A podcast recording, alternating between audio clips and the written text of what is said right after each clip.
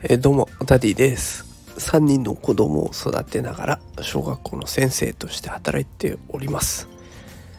えー、ちょっとですねコロナの方にかかったのかどうかっていうところが微妙なところなんですけれども体調が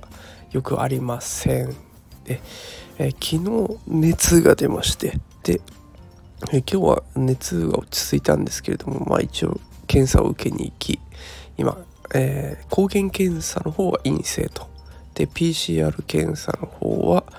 結果待ちというような状況です。でこれ子供がね最初に、えー、コロナをもらいまして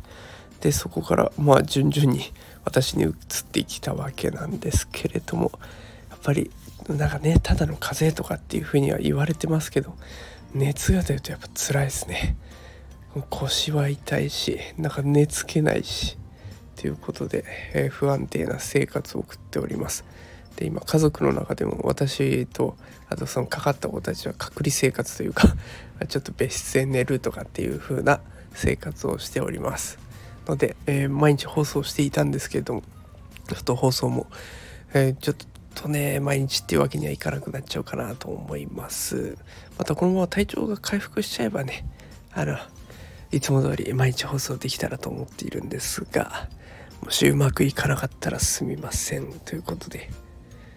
えー、コロナにかかるとこんな感じになるんだなというのが分かった放送でございました。皆様も体調にはお気をつけください。それでは皆様失礼いたします。ごきげんよう。